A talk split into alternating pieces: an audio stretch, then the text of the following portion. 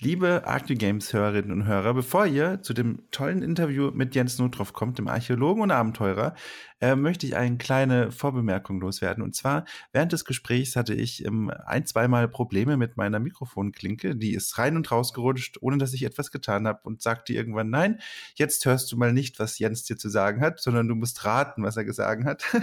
Und ähm, das sorgte für ähm, zweimal für kurze Irritationen, aber ich glaube, das Gespräch ist insgesamt trotzdem sehr hörenswert geworden und ähm, mir tut das sehr leid. ich weiß nicht, was mit dieser Klinke los ist, warum sie sich entschieden hat zu sagen, nö, jetzt möchte ich mal kurz nicht. Andererseits, ähm, eine Pause hat jeder von uns verdient. So, damit viel Spaß mit der Folge und äh, danke.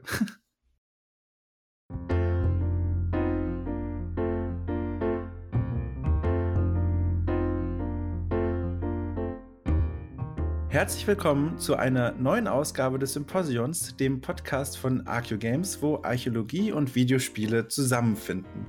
Heute habe ich mir den Archäologen Jens Notroff eingeladen und ich hoffe, ich habe den Namen richtig ausgesprochen, um mit ihm über seinen Beruf und Abenteuerklischees zu sprechen.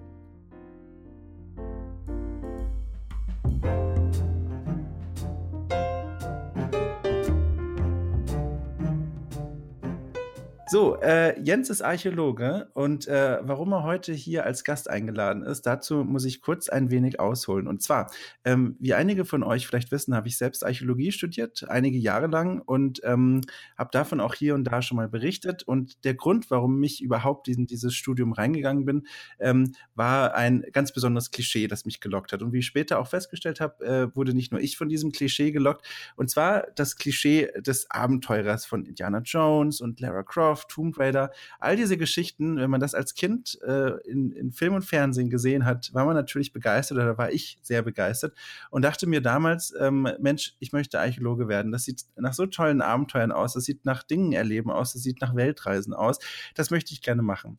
Und ähm, als ich dann in mein Studium äh, reingestartet bin an der Uni Heidelberg äh, im tiefsten Süddeutschland, ähm, war die, die, war die erste Begegnung mit dem Studium selbst ähm, erstmal ziemlich ernüchternd. Ähm, da hieß es dann ziemlich schnell von den Professoren, die natürlich wussten, warum einige der Studenten hier sind, wo sie jetzt gerade sind, ähm, dass alles nicht so kommen wird, wie sie sich vorstellen. Da wurden dann so Sätze gesagt wie, ja, ähm, guckt euch mal im Raum um, jeden zweiten, den ihr seht, den werdet ihr am Ende eures Studiums nicht mehr sehen, weil sie die Prüfung nicht geschafft haben oder das Interesse verloren haben. Ähm, ich habe das Interesse im Laufe des Studiums nicht verloren, aber natürlich gemerkt, dass das, was man da so in Film und Fernsehen gesehen hat, nur wenig mit dem eigentlichen Studium und dem eigentlichen Berufsbild des Archäologen zu tun hat, wo es viel mehr um Recherchen, um, um Dinge schreiben um, und Vorträge halten geht, als vielleicht die Ausgrabung weltweit. So, das ist mein Status quo, mein Wissensstand, den ich da so hatte und hatte. Ähm, Jetzt habe ich irgendwann ähm, Jens kennengelernt, aber auch nicht richtig kennengelernt, sondern er ist mir bei Twitter über den Weg gelaufen und äh, da bin ich ihm direkt gefolgt, weil er sehr viele spannende Dinge dort erzählt. Und vor allem ähm, zeigt er Bilder und erzählt von Abenteuern und, und, und, und Reisen, von denen ich glaube, Mensch, das ist ja eigentlich genau das Klischee, das du am Anfang deines Studios im Kopf hattest und dann erfahren hast, das ist ja eigentlich gar nicht so. Aber in Jens Lebenswelt ist das genauso, oder scheint es zumindest so zu sein. Und damit gebe ich diesen Ball nach dieser ähm, ewigen Vorrede an Jens weiter und frage mich, Jens, wie hast du das eigentlich geschafft? Wieso ist das so, dass du gefühlt zumindest, vielleicht ist das auch falsch und dann kannst du das gerne korrigieren, gefühlt einmal im Monat in irgendein exotisches Land reist und dort archäologische Arbeit betreibst. Wie, wie, wie geht das? Was ist da passiert? Ja, erstmal vielen Dank, dass du mich äh, im, im, Podcast dabei hast. Ähm, sehr schöne Anmoderation übrigens, ähm, die eigentlich äh, das, das, das große Problem der, der Archäologie oder der Wahrnehmung der Archäologie auf den Bro Punkt bringt. Äh, schön auch, dass die Sprüche, die du in einem Einführungsseminar gehört hast, offenbar die gleichen sind, die ich gehört habe. Das scheint also so etwas wie eine Ausbildung für, für Dozenten zu geben. Ähm, jeder Zweite im Raum äh, wird am Ende des Studiums nicht mehr dabei sein. Wenn sie Geld verdienen wollen, werden sie Zahnarzt. Solche Geschichten kennen wir tatsächlich alle. Also ich glaube, das ist tatsächlich so ein Standard, Standardspruch in, in einem Einführungsseminar in die Archäologie. Ähm, zu deiner Frage, da muss man, glaube ich, ein bisschen weiter ausholen. Ähm, wie du habe ich nämlich ursprünglich auch mal angefangen, klassische Archäologie zu studieren. Ähm, weil das hört sich ja äh, eigentlich so auf den Punkt an, klassische Archäologie, das muss also die klassische Archäologie sein, wie man sie äh, aus den Medien kennt. Ähm, natürlich wird einem ziemlich schnell klar, dass das klassisch hier dann eher auf die Epoche bezogen ist, nämlich äh, Griechen und Römer. Und äh, die klassische Archäologie, das muss man vielleicht dazu sagen, ist eine eher, eher ja, kunsthistorisch ausgerichtet, ausgerichtete Archäologie. Ähm, natürlich äh, fungiert sie auch, äh, fungiert ja auch die, die Ausgrabung als, als Methode der Quellenbeschaffung, aber mehr noch als in, in anderen Archäologien, ähm, wie der, der Ägyptologie oder der ähm, prähistorischen Archäologie insbesondere, in der ich äh, letzten Endes gelandet bin, einfach hier viel beschreibendes und auch viel kunsthistorisches Handwerk ähm, mit involviert. Ähm, das war auch einer der Gründe, aus dem ich letzten Endes in die prähistorische Archäologie, also die Ur- und Frühgeschichte gewechselt bin, da ähm, hier das, was mich mehr gereizt hat, äh, ähm, ähm, eher, eher im Kern liegt, nämlich die Beschäftigung mit schriftlosen Kulturen, also Kulturen, die äh, zumindest äh, in, in den Epochen, für die es relevant ist, also Neolithikum und auch Bronzezeit, die ähm, über keine historischen Aufzeichnungen verfügen, wo wir so allein auf die materielle Kultur angewiesen sind, um irgendwelche Aussagen zu, ähm, zu, zur Vergangenheit zu treffen.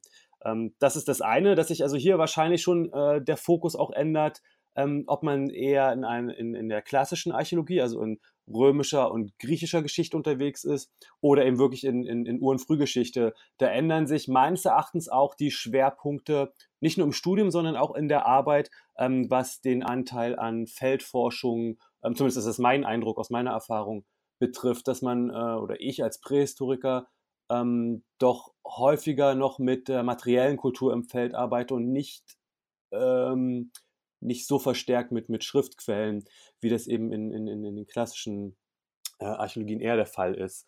Ähm, schön auch, dass du das, das Indiana Jones Beispiel gebracht hast. Ähm, ich bin ziemlich sicher, dass es viele, viele Kollegen geben wird, die die Nase rümpfen oder die Augenbrauen hochziehen. Aber gemessen an der Häufigkeit von äh, Filzhüten auf Ausgrabungen ähm, bin ich genauso sicher, dass so ziemlich jeder Archäologe, zumindest in, in unserer Generation, in irgendeiner Weise von äh, Dr. Jones beeinflusst ist. Ob sie es zugeben mögen oder nicht, viele geben es zu. Das ist äh, tatsächlich ein, ein, Running Gag, ähm, äh, dass der Einfluss einfach sehr groß ist. Natürlich merkt man sehr schnell, dass äh, die eigentliche archäologische Profession wenig damit zu tun hat, teuflischen Fallen zu entkommen und äh, Bösenwicht, Bösewichte daran zu hindern, die Weltherrschaft an sich zu reißen.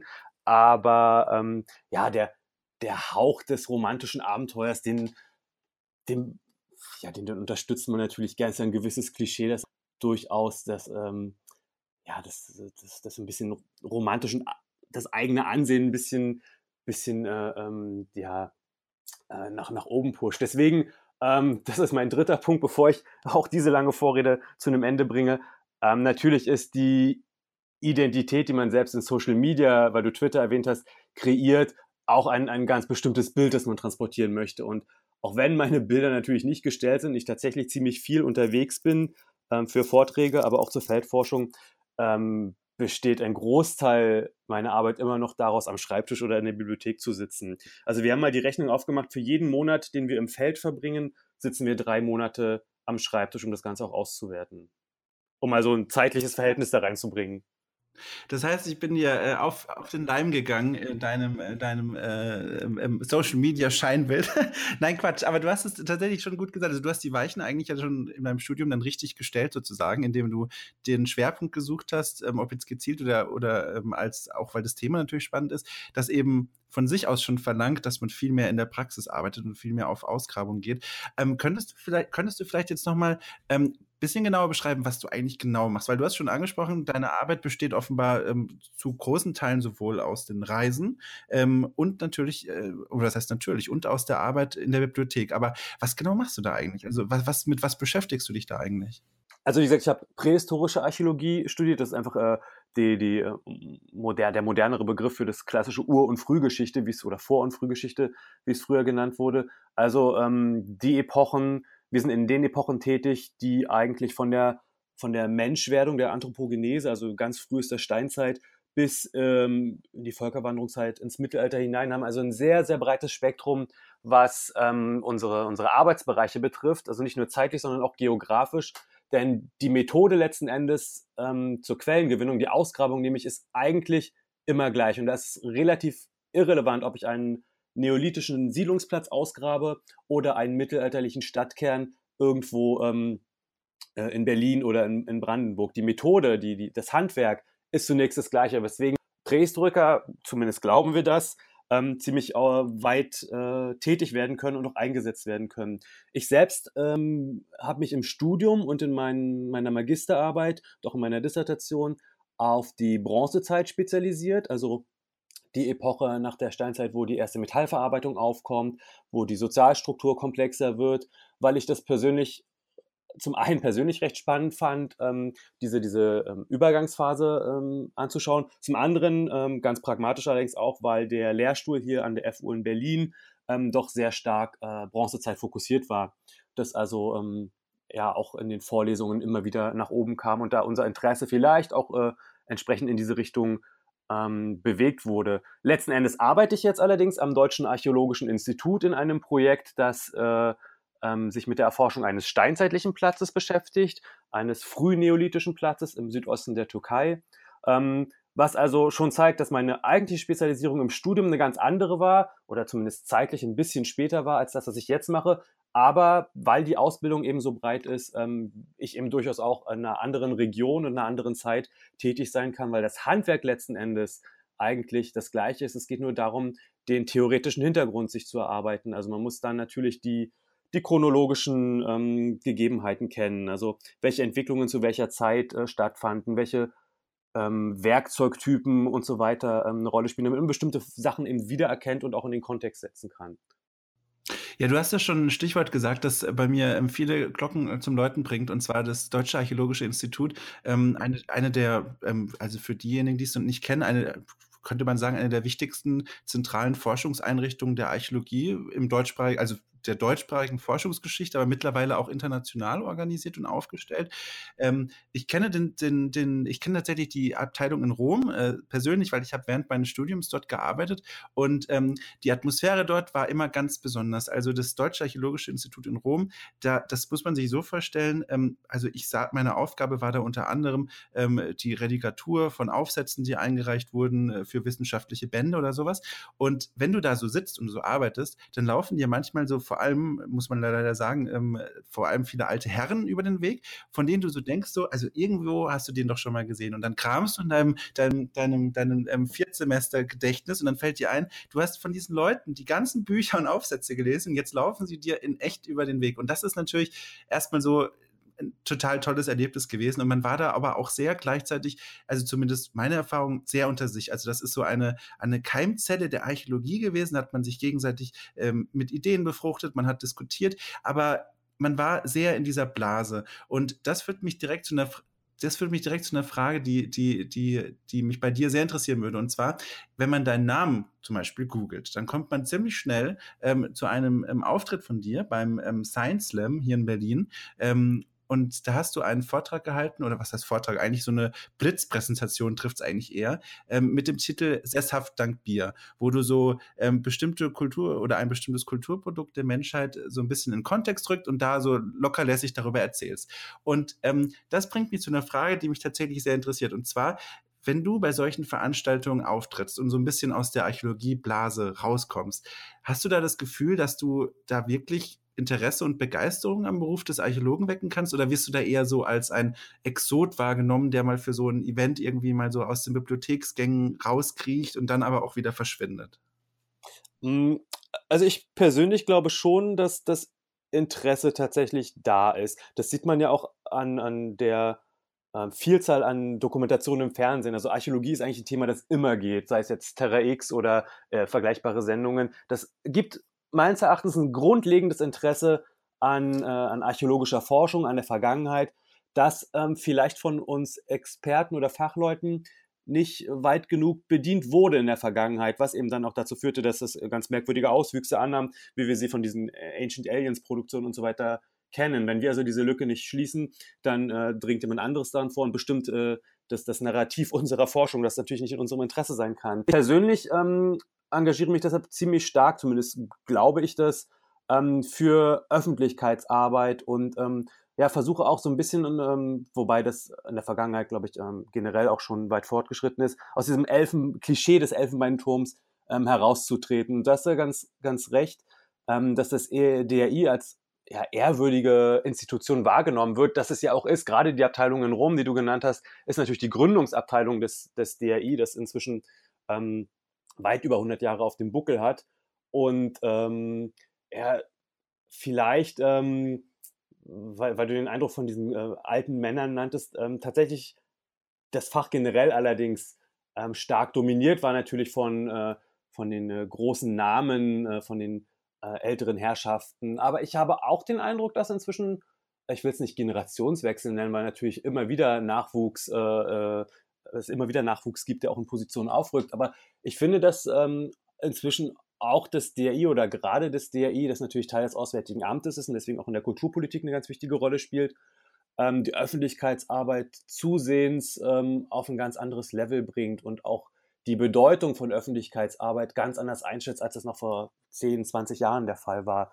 Ähm, da sind viele Kollegen, glaube ich, inzwischen durchaus ähm, dabei, die Öffentlichkeit jetzt nicht zu entdecken, aber zumindest zu sehen, dass es natürlich äh, relevant ist, die Forschung nicht nur in einem, in einem Fachjournal zu publizieren, die, äh, wo es von fünf anderen Kollegen wohlwollend aufgenommen wird, sondern dass man die Ergebnisse letzten Endes auch dahin bringen muss, wo das Interesse ist. Und das meinte ich ja eingangs, das ist in der Öffentlichkeit. Wir dürfen ja nicht vergessen, dass wir als öffentliche Einrichtung zu einem ganz wesentlichen Teil äh, von Steuer, aus Steuergeldern finanziert sind. Und natürlich die Leute, die uns finanzieren, ein Recht darauf haben, ähm, zu sehen, was mit diesem Geld passiert und auch ein Recht darauf haben, die Forschung so nahegebracht zu bekommen, dass sie äh, verstanden wird, aber auch ähm, als nicht langweilig aufgenommen wird, sondern wirklich verstanden wird im Sinne von, von ähm, ähm, äh, wie soll ich sagen, ich, ich will jetzt nicht, ich will jetzt nicht die Edutainment-Keule schwingen, weil das natürlich schon wieder viel zu weit wird. Forschung kann man auch so präsentieren, dass sie nicht langweilig sein muss, sage ich es mal so. Und da ist das Slam-Format natürlich eines von, von vielen, klar.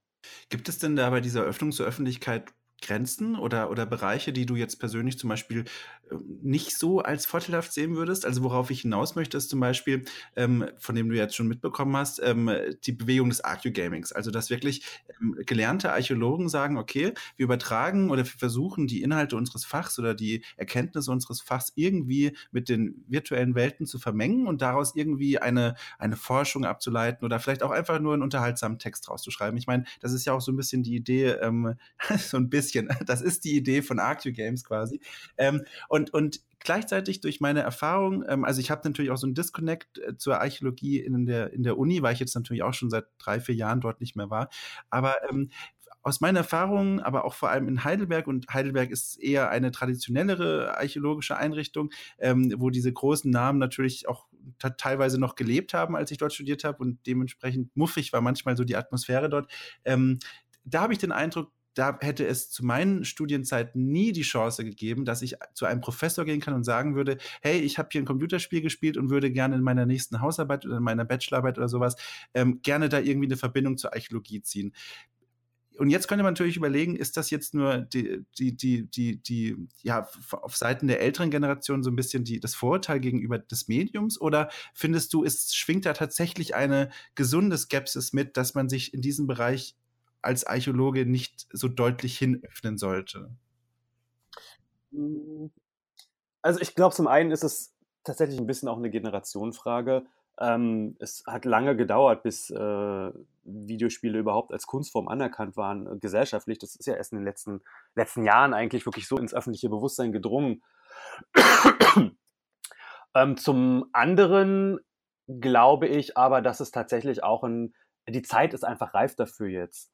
Ähm, vor 10 oder 20 Jahren sah es einfach noch ganz anders aus, dass auch die Videospiele ähm, oder die Herangehensweise von Game Designern eine andere war, was ähm, historische Authentizität und solches, solche Sachen betrifft. Also ein Street, ähm, wie es jetzt ähm, wirklich mit dieser historischen Tiefe veröffentlicht wurde, glaube ich, wäre so vor 15 Jahren nicht, nicht entwickelt worden.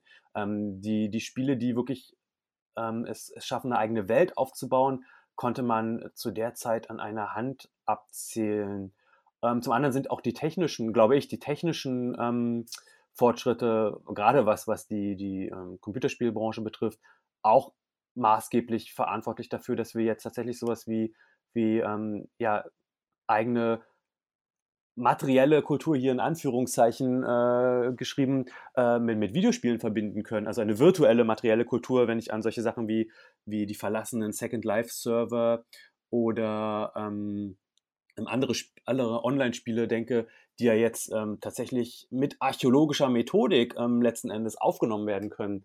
Äh, so dass ich da glaube schon, dass es eher zwiespältig. Zum einen hat sich die Zeit verändert, haben sich auch die, äh, die gesellschaftliche Akzeptanz von Videospielen verändert. Zum anderen ähm, wird, glaube ich, auch langsam in unserem Fach die, die sozialwissenschaftliche Komponente ähm, im deutschsprachigen Raum, muss man allerdings dazu sagen, ähm, nach vorne gebracht weiter. Ähm, diese, diese ganze Theoriediskussion, die ja äh, vor allen Dingen in der, in der anglophonen Archäologie schon seit, seit mehreren Jahren ähm, zum Teil recht seltsame Züge annimmt, dass es so Theorien über Theorien über Theorien, äh, äh, theoretische Turns nennt sich das, ähm, nach vorne gestellt werden. Das hat jetzt natürlich auch äh, in, in, in der deutschsprachigen Archäologie einen gewissen Niederschlag gefunden und ich glaube, dass das alles kommt jetzt zusammen und deswegen ist auch so ein Thema wie Archeo-Gaming genau jetzt ähm, äh, an, der, an der richtigen Stelle, weil jetzt so viele Faktoren, gesellschaftliche und auch äh, Entwicklung innerhalb der Wissenschaft zusammenkommen, um die Zeit dafür reif werden zu lassen, ja. Hast du denn, also würdest du sogar als realistisch dann einschätzen, dass, keine Ahnung, also zum Beispiel in zwei, drei Semestern man dann vielleicht ein, ein, eine Vorlesung über Archeo-Gaming bei euch besuchen könnte an der FU? Hältst du das für, ja, wirklich? Ja. Ähm, halte ich für realistisch. Also ich, ich muss auch dazu sagen, ich kenne tatsächlich mindestens eine Abschlussarbeit, die vor inzwischen sicherlich auch bald zehn Jahren an der HU geschrieben wurde, in der es, also eine archäologische Abschlussarbeit, in der es um Computerspiele ging. Also es ist ähm, nicht völlig aus der Welt, sagen wir es so. Ach, das ist ja, das ist echt spannend. Dann ist das tatsächlich so ein bisschen mein, meine Erfahrung geprägt vom konservativen Süden. So ein bisschen habe ich das Gefühl, weil. Also ja, Heidelberg ist natürlich auch eine, eine, eine Universität, die, äh, sagen wir mal so, andere Schwerpunkte in der, in der, im eigenen Profil hat als jetzt Archeo-Gaming. Äh, ähm, ja. Ja. Entschuldigung, ich wollte also ich glaub, nicht ja?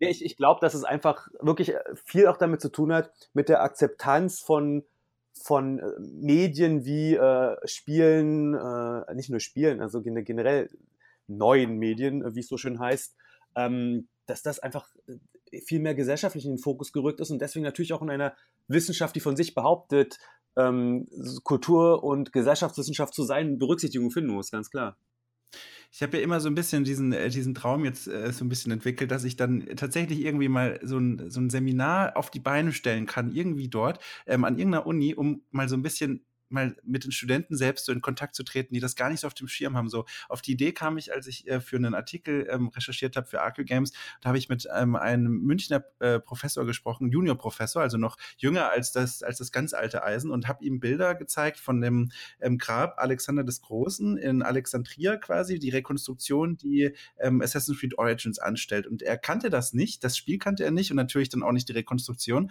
Und er war tatsächlich, also er war, er war richtig begeistert. Nicht wegen der Qualität der Rekonstruktion, sondern alleine schon wegen der Qualität, der grafischen Qualität. Also, dass Videospiele äh, auf diesem Niveau solche, solche Gebäudereihen vor allem ähm, rekonstruieren können, das haben die auch die jüngeren Professoren oder zumindest mit denen, denen ich da auch dann gesprochen hatte, gar nicht auf dem Schirm. Und er hatte dann auch direkt gemeint, er will mal versuchen, das bei einem Seminar als Bestimmungsübung äh, mal einzubauen, dass er halt diese, diese Screenshots den Studenten zeigt und sagt, äh, hier, das ist ein Rekonstruktionsvorschlag von dem Entwicklerteam, schaut euch mal an und, und sagt, was ihr davon haltet. Das meinte ich, dass eben äh, verschiedene Punkte jetzt gerade zur richtigen Zeit zusammenkommen. Also nicht nur die gesellschaftliche Akzeptanz, sondern auch der technische Fortschritt, der natürlich jetzt Dinge ermöglicht, von denen man vor zehn Jahren äh, ja nur geträumt hat. Ähm, ich war im vergangenen Jahr auf, ähm, auf einer großen archäologischen Konferenz, ähm, die, die äh, Konferenz der europäischen äh, Archäologen, und da gab es eine große Session zu Archeogaming und das war zumindest von denen, denen die ich besucht habe, eine der am besten besuchten und am am regesten diskutierten Veranstaltungen auf dieser Konferenz. Also auch innerhalb der wissenschaftlichen Gemeinschaft ist das Bewusstsein für, für, für diesen Forschungszweig, glaube ich, äh, inzwischen nicht nur da, sondern es, es wächst. Also das war, das war wirklich eine, eine spannende Veranstaltung und es war jetzt nicht so, dass da nur irgendwelche Nerds oder so rumgesessen hätten, sondern da sind richtig ähm, Diskussionen zu, zur Inklusion von Kulturgüterschutz in, in, in, in, im Archeo-Gaming zur Rekonstruktion, zur Verantwortung von der, der Rekonstruktion historischer Sachverhalte. Also es war ein ganz breites Spektrum, das da diskutiert wurde. Ähm, und zwar, wie gesagt, von der großen oder auf der größten europäischen archäologischen ähm, Konferenz überhaupt. Das zeigt, glaube ich, schon, dass es kein, kein Nischenthema mehr ist, sondern ähm, dabei ist, sich wirklich zu entfalten.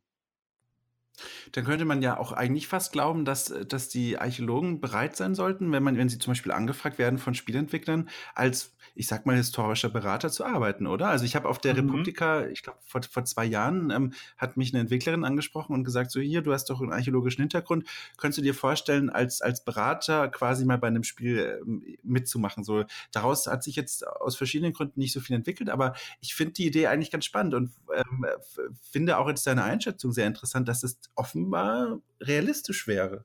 Grundsätzlich schon. Also die, ähnlich läuft auch die Zusammenarbeit mit Medien, wenn Filmteams äh, oder, oder Journalisten anfragen. Ähm, das hängt zum einen aber auch natürlich von der ganz persönlichen Präferenz äh, des Kollegen ab. Nicht jeder äh, steht gern vor der Kamera, nicht jeder sieht den, den Bedarf jetzt äh, in den Medien präsent zu sein. Das äh, ist diskussionswürdig. Hinzu kommt aber auch, und das ist vielleicht, ähm, da muss ich vielleicht auch eine Lanze für Kollegen brechen, dass, ähm, ich weiß nicht, inwiefern das seitens der, der Spielebranche läuft, aber ähm, in der Zusammenarbeit mit Medien, das ist, das ist oft sehr zeitintensiv und ähm, in der Regel wird erwartet, dass wir das ähm, nicht ganz unrecht, auch das möchte ich einräumen, dass wir das als Teil Arbeit machen. Also wir werden dafür nicht separat, äh, also die Arbeitszeit wird nicht irgendwie separat entlohnt. Man sitzt oft nach Feierabend dann in Skype-Konferenzen oder ähnliches, ähm, um, um solche Dinge zu machen. Ähm, da ist, glaube ich, da muss man wirklich eine, eine Balance finden, wie man das in die in den Arbeitsalltag integrieren kann. Denn äh, Öffentlichkeitsarbeit ist wichtig. Ich äh, wäre der Letzte, der das abstreitet, kostet aber eben auch wahnsinnig viel Zeit, die oft im Büroalltag nicht immer da ist. Kannst du mich noch hören? Ja. Okay, gut, dann ignoriere das. Ich hatte kurz hier eine Fehlermeldung, aber gut, dass du noch da bist. Ach du liebe Zeit. Könntest du noch mal deinen letzten Satz wiederholen? Den habe ich nämlich nicht mehr mitbekommen. So in etwa. Öffentlichkeitsarbeit ist wahnsinnig wichtig. Also ich wäre der Letzte, der, der ähm, die Bedeutung von, von äh, Öffentlichkeitsarbeit und von Kooperation mit den Medien in irgendeiner Form das in, in Abrede stellen wollte. Allerdings ist es auch sehr zeitintensiv und man muss wirklich eine Balance finden, das mit der mit der täglichen Arbeitslast, die man ohnehin äh, zu leisten hat, in, in Verbindung zu bringen und in, in Übereinstimmung zu bringen. Denn äh, ja, oft passiert sowas eben nach Feierabend, weil ähm, das zusätzliche Arbeit ist, die wir in irgendeiner Form stemmen müssen. Ja, also ich, ich hätte sowieso, also ich hätte auch natürlich gedacht, äh, das wird natürlich dann bezahlt irgendwie, aber klar, auf der anderen Seite gibt man natürlich dafür, man will nicht nur Geld, sondern es wird ja auch die Zeit draufgehen, die man da, die man für Forschungsprojekte dann verliert. Ähm, klar, das ist natürlich, das ist natürlich etwas, was, äh, was eine Schwierigkeit ist. Oh, jetzt sehe ich gerade, ich habe schon wieder eine Fehlermeldung. Was ist denn hier los bei diesem doofen Mikrofon. Ich, ich rüttel mal kurz an der also Klinke bei rum. mir läuft alles gut, ja. Okay, vielleicht jetzt. So, kannst du mich wieder hören? Klar und deutlich. Oh, oh, es tut mir furchtbar, das ist mir noch nie passiert. Also von all den Stunden, die ich hier schon aufgenommen habe, ist es mir noch nie passiert, dass einfach der Klinkeneingang sagt so, nö, jetzt, jetzt nicht mehr. Äh, das ist mir ja noch nie passiert. Also ich hoffe, dass alles funktioniert. Und jetzt ist im, im Flur auch noch eine Katze umgefallen. Die hat hier reingeguckt und ist einfach zur Seite umgefallen. Oh Gott, es ist alles ganz schlimm. Ich weiß nicht mal, ob ich das alles rausschneide oder ob ich das drin lasse, damit die Menschen merken, Mensch, dass dieser Podcast, der ja immer so perfekt ist, wo ja niemand sich jemals falsch ausdrückt und verspricht, der ist da doch menschlich, da sitzen noch genau. Menschen dahinter. Ähm, Ach du liebe Zeit. Aber ich habe okay. wenigstens gehört, was du jetzt gesagt hast. Ähm, jetzt gucke ich, guck ich gerade, da, da, da, kann ich tatsächlich auch eine, eine Frage noch anschließen. Ähm, die, äh, genau. Ähm, und zwar, ähm, also du sagst, ähm, und das finde ich auch total gut und spannend und vor allem widerlegt das einige der, der, oder was heißt widerlegt, aktualisiert einige der Erfahrungen, die ich in meinem eigenen Studium gemacht habe, dass eben diese Aufgeschlossenheit durchaus da ist, wenn man eben natürlich auch die richtigen Leute fragt, aber dass man momentan in einem guten Zeitfenster ist, ähm, wo das jetzt wahrscheinlicher ist als früher, ähm, Videospiele und Archäologie irgendwie zusammenzubringen und eben auch die Unterstützung von den Archäologen zu bekommen. Und ähm, das ist nämlich ganz spannend, weil ähm, äh, wie, wie, wie kreise ich das richtig ein? Ähm, ähm, ähm, muss ich kurz überlegen, dass ich jetzt nicht das Falsche zuerst sage. Ähm, genau, ich sage es mal so. Also, ähm, im Spielejournalismus ähm, beziehungsweise Menschen, die sich irgendwie auf irgendeine Art und Weise über Spiele äußern, da, das hast du ja auch schon mitbekommen, du hast ja das Stichwort schon genannt, da spielte der, der Schlag, das Schlagwort der Authentizität in den vergangenen Monaten eine relative Rolle so. Und ähm, da gibt es einige Journalisten, die dann sagen würden oder auch gesagt haben, es wäre schön, wenn de, wenn der Spielejournalismus, also die großen Magazine von sich aus solche Schlagworte bei der Vorstellung von Spielen direkt einordnen würden. Also Beispiel, wenn Assassin's Creed Origins sagt, wir haben jetzt einen Museumsmodus, der erzählt euch, wie es in der Geschichte damals ausgesehen hat, dann könnte ein spielejournalistisches Angebot sagen, nein, das ist ja ein bisschen Blödsinn, weil das ist ja auch nur eine Rekonstruktion, die die Entwickler anbieten und das, was ihr dort seht, ist auch nur eine Interpretation der Vergangenheit und keine Zeitreise. Es ist kein, kein Ausflug in, in, eine, in die Welt, so wie sie aussah, sondern in eine Welt, wie sie vielleicht ausgesehen hat. An manchen Stellen ist es wahrscheinlicher und an manchen Stellen ist es unwahrscheinlicher. Und es gibt eben diese Stimmen, die sagen würden, das wäre so ein bisschen die Aufgabe vom Spieljournalismus, dort einzuschreiten und einzuordnen. Ähm, des, der Spielejournalismus wiederum, andere Leute sagen, ähm, dafür fehlt uns aber die Zeit und dafür fehlt uns die Expertise. Und dann lautet so ein bisschen der Vorschlag, ja, man könnte doch fragen, ob Archäologen dafür bezahlt werden wollen, hier und da mal ähm, quasi als, als kontextgebende Stimme sich einzustalten und mal zu sagen, ähm, hier Leute, hier ist der aktuelle Forschungsstand dazu und dazu. Wir haben das für euch gut leserlich aufbearbeitet. Ähm, so könnt ihr in diese Spielwelt reinstarten, ohne dass ihr irgendwie, dass euer Geschichtsbild krass verzerrt werdet oder ohne dass ihr gar keine Ahnung habt, was euch da eigentlich aufgetischt wird. Was hältst du von dieser Idee? Was hältst du davon, dass Archäologen, die in der Forschung aktiv tätig sind und sich vielleicht auch abseits von Forschungsarbeiten ausdrücken können, sodass man es auch als Normalmensch versteht, dass die in diesen Spielejournalismus reindringen? Hältst du das für sinnvoll oder findest du, dass das einfach schon dass das zu viel aus dem Medium rauspressen will, das ja viele Leute einfach immer noch als Unterhaltungsmedium benutzen? Also zunächst würde ich auch erstmal grundsätzlich sagen, ähnlich wie das äh, mit, mit ähm, Büchern und Filmen der Fall ist, ähm, muss man ja sehen, was ist denn der eigentliche Anspruch von einem Computerspiel? Und das ist sicherlich zunächst der Unterhaltungsfaktor. Also ich glaube, die Mehrheit der Leute kauft Spiele, äh, um unterhalten zu werden. Wenn dann nebenbei noch eine gute Geschichte ähm, bei rauskommt und sogar noch äh, eine Erfahrung über Geschichte, also wirklich historischer Kontext, ist das ein netter Nebeneffekt, aber ich glaube nicht, dass das der vordergründige Grund ist, warum die Leute Filme schauen oder ähm, Computerspiele spielen. Ähm, das im Hinterkopf behaltend würde aber das, was du gerade vorgeschlagen hast, also eine kontextuelle Einordnung durch einen Experten, einen Fachmann, ist ja nichts anderes als das, was ohnehin schon passiert, wenn wir uns Dokumentationen abends im Fernsehen anschauen, wo eben Experten zu Wort kommen und bestimmte Szenen einordnen, bestimmte Artefakte einordnen. Das ist also im Grunde ähm, nur weiter gedacht, was, was äh, ohnehin schon an Medienarbeit passiert. Ich glaube aber sehr wohl, dass das auch von Journalisten sein sollte, natürlich unter Hinzuziehung der Experten, dass es aber nicht Aufgabe der Archäologen sein kann, ähm, jetzt von sich aus diese Kontextualisierung vorzunehmen. Ähm, die können natürlich, wie das in, in, in diesen Fernsehsendungen oder in, in, Berichten der Fall ist, äh, als Stimme hinzugezogen werden und sicherlich auch ihre Expertise abgeben, so sie denn wollen. Ist ja auch immer ein bisschen persönliche, persönliche Befindlichkeit, ähm, wiefern jemand ähm, jemandem sowas liegt, so eine Öffentlichkeitsarbeit. Ähm, aber grundsätzlich, klar, das ist äh, Medienarbeit, wie sie ohnehin schon betrieben wird, nur noch einen, einen Schritt weiter gedacht. Also äh, du würdest auch, äh, wenn man es auf dich mal bezieht, auch sagen, ja cool, ich würde so einen kleinen Kommentar dazu schreiben wollen. Grundsätzlich ja. Also ich habe das. diese, diese vorsichtige Antwort. Ich möchte dich natürlich jetzt auf nichts nein, festnageln. Nein, nein, ich, ich, finde nur, das, es ist immer ganz. Ja, es ist. Also es kommt, es kommt natürlich immer auf den Einzelfall an. Ähm, ich, wenn es jetzt ein Thema ist, zu dem ich überhaupt keine Ahnung habe, weil, was weiß ich, äh, äh, das nächste Tomb Raider-Spiel soll in, in Mittelamerika spielen und da sind in den Trailern irgendwelche Maya- oder Aztekenpyramiden zu sehen. Ähm, klar könnte ich da grundsätzliche Aussagen zu treffen. Allerdings glaube ich, muss ich da genauso anfangen zu recherchieren wie äh, der Journalist, weil es einfach nicht mein Fachgebiet ist. Äh, man muss also wirklich das auf den Einzelfall beziehen. Worüber will jemand was wissen? Und wie gesagt, letzten Endes ist es nichts anderes als, als andere ähm, öffentliche oder populärwissenschaftliche Beiträge, die ich schon verfasst habe. Ob das jetzt äh, auf ein Computerspiel äh, ähm, gemünzt ist oder auf eine aktuelle Mel Fundmeldung, daran, das ändert letzten Endes nichts am, am, am, am Vorgehen meines Erachtens. Ja. Ach schön, ach, ach das, ist, das ist alles, das ist so optimistisch alles. Ich freue mich so, das alles zu hören. Ich bin hier reingegangen in diesem Podcast. Vielleicht so bin ich auch zu optimistisch.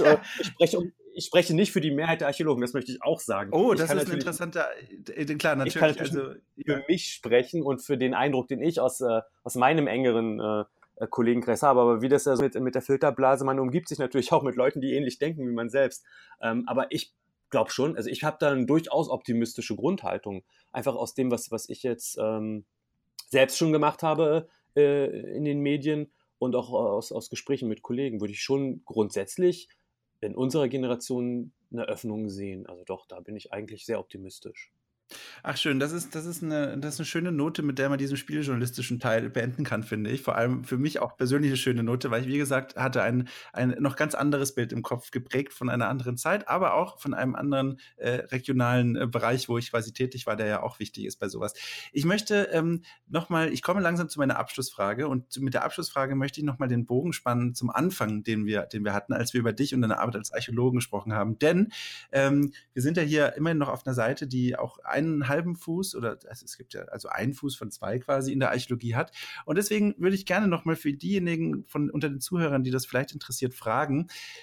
Jens, sollte man denn deiner Meinung nach heutzutage noch, und ich glaube, die Frage stellt, stellen sich äh, Generationen an Studenten seit mehreren Jahrzehnten, sollte man noch in die Archäologie gehen? Ist das was, wo man, wo man glücklich werden kann und wo man, ähm, wo man vor allem nicht Angst haben muss, dass man nach drei Semestern zu denen gehört, die in der Eingangsbesprechung äh, erwähnt wurde, als die werden hier nicht mehr sitzen? Ist das ein Fach, äh, ist das ein Fach, äh, das, das man noch, äh, das man noch aufsuchen sollte? Weil ich meine, ich sehe halt von meiner Generation an, an Studenten, die mit mir studiert haben, da sind also also problemlos, sage ich mal, 85 Prozent der Studierenden sind heute nicht mehr im Bereich der Archäologie tätig. Und äh, egal, ob sie jetzt einen Doktortitel haben oder ob sie ähm, Bachelor- oder Masterabschluss haben. Also ein Großteil von denen ist, ist leider nicht dort gelandet, wo sie, glaube ich, landen wollten, was ziemlich tragisch ist. Und, und deswegen eben vor diesem Hintergrund würde mich unheimlich interessieren, wie du die Frage beantworten würdest. Also, ja, das ist, das ist echt eine schwierige, schwierige Frage, denn das muss tatsächlich, da muss jeder ganz, ganz tief in sich gehen und grundsätzlich für sich klären, was er oder sie möchte. Möchte ich irgendwann ein sicheres Einkommen und äh, einen, einen entspannten Berufsalltag, bei dem ich sicher sein kann, wie es morgen weitergeht, dann ist, äh, das betrifft aber nicht nur die Archäologie, sondern die Wissenschaft im Allgemeinen, nehme ich an, ist die Antwort wahrscheinlich eher, puh, denk nochmal drüber nach, ob es nicht vielleicht doch irgendeine eine solidere Ausbildung gibt. Denn eines muss man, man muss sich wirklich im Klaren sein, dass ähm, feste Stellen in der Archäologie, in der Geisteswissenschaft, wahrscheinlich in der Wissenschaft im Allgemeinen, die Ausnahme und nicht die Regel sind. Die Regel sieht so aus, dass man sich von einem Projekt zum nächsten hangelt, dass man also nicht weiß, ob man in zwei oder drei Jahren noch äh, mit Sicherheit in Lohn und Brot steht. Das vor Augen ähm, muss man allerdings auf der Habenseite verbuchen, dass man einen unglaublich abwechslungsreichen Beruf hat. Man ist im Feld draußen, man ist in der Bibliothek, am Schreibtisch, auf Konferenzen. Man hat also einen ständigen Wechsel eigentlich zwischen praktischer Feldarbeit, zwischen Recherchen in der Bibliothek, zwischen eigener Forschungsleistung und dem Austausch mit, mit Kollegen, was ähm, unglaublich spannend sein kann. Ähm, natürlich muss man ja auch im Zeitmanagement, glaube ich, äh, ganz gut sein, um das alles zu gewichten. Ähm, deswegen kann ich wirklich nur sagen, in sich gehen und überlegen, was erwarte ich eigentlich von meinem Beruf. Ähm, um es mit den Zahlen, die du genannt hast, mal zu kontrastieren. Also von dem Jahrgang, der mit mir angefangen hat zu studieren, haben am Ende zwei Personen den Abschluss gemacht. Eine Person davon war ich. Ähm, ich glaube, wir beide sind aber auch noch in der Archäologie tätig. Insofern kann man, kann man sehen, was, was am Ende, wie, wie hoch die, die Quote letzten Endes ist. Ähm, es gibt, das muss man allerdings auch sagen, für Leute, die ein geisteswissenschaftliches Studium absolviert haben, natürlich eine, eine ganze Fülle an möglichen Berufsoptionen, die nicht immer in der Wissenschaft liegen müssen. Ähm, und wenn man sich das vor Augen hält, glaube ich, ist ein Archäologiestudium genauso gut wie jedes andere. Ich kann auch mit einem äh, 9-to-5-Job in einer, in einer großen Bankfiliale furchtbar unglücklich sein, wenn, wenn mir das überhaupt nicht liegt. Insofern wäre ich jemand, der rat, dazu raten würde, nach, wirklich nach eigenen Interessen zu studieren. Ich weiß nicht, ob ich das meinem Sohn empfehlen würde, wenn er alt genug ist. Aber ähm, zumindest jetzt lässt sich das aus meiner eigenen Erfahrung heraus so sagen. Also ich bereue, bereue den Schritt nicht. Aber ich habe auch gut reden. Ich bin im Moment in, in einer Anstellung. Insofern.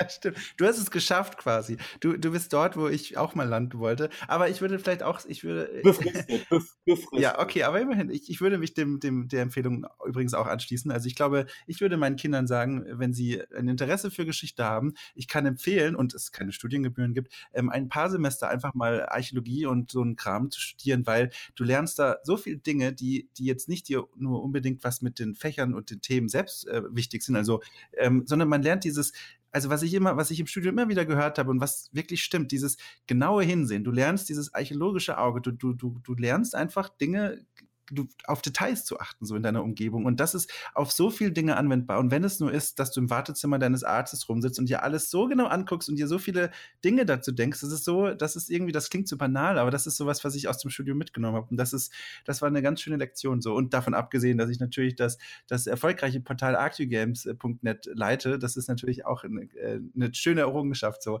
Ach, schön. Mensch, Jens, ähm, vielen herzlichen Dank, dass du dir die Zeit genommen hast für diese Aufnahme und entschuldige nochmal die technischen Probleme und die umfallende Katze, von denen du mindestens eine Sache mitbekommen hast. Ähm, ähm, ja, aber ich bedanke mich natürlich auch äh, bei allen Zuhörerinnen und Zuhörern, die sich die Zeit genommen haben, ähm, ganz interessanten Antworten zu, zu lauschen. Ähm, wir sehen uns vielleicht wieder auf archeogames.net, wo einige archäologische Inhalte sich mit Videospieljournalismus vermengen und darauf warten, von euch gelesen zu werden. Wenn nicht, ist auch nicht schlimm. Dann gibt es immer noch den Podcast, den ihr nachhören könnt. Ähm, ja, ich danke nochmal Jens, bevor mir meine Stimme ganz wegbricht. Ähm, ich danke nochmal Jens. Ich danke dafür, dass ich, dass ich, dass ich dabei sein sein durfte. Es war ein großer Spaß. Ja, es hat, es hat wirklich Spaß gemacht. Vielleicht hören wir uns ja wieder an dieser Stelle mit einem anderen Thema, aber ich glaube, vielleicht war es ja nicht das letzte Mal. Sehr gern. Gut, damit äh, verabschiede ich mich nochmal und sage Tschüss ins Mikrofon.